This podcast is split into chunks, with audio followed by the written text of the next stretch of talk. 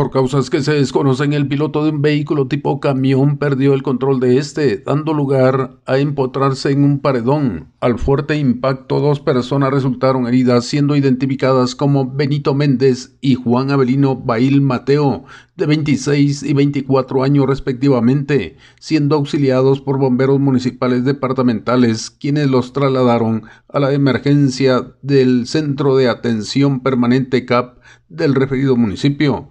El percance tuvo lugar en Aldea Las Minas del municipio de Zipacapa, en el altiplano de este departamento, quienes se dirigían a una actividad religiosa en San Miguel Iztahuacán. Se presume que el sistema de frenos pudo haberle fallado al referido vehículo. Desde emisoras unidas en San Marcos, informa José Luis Vázquez, primera en noticias, primera en deportes.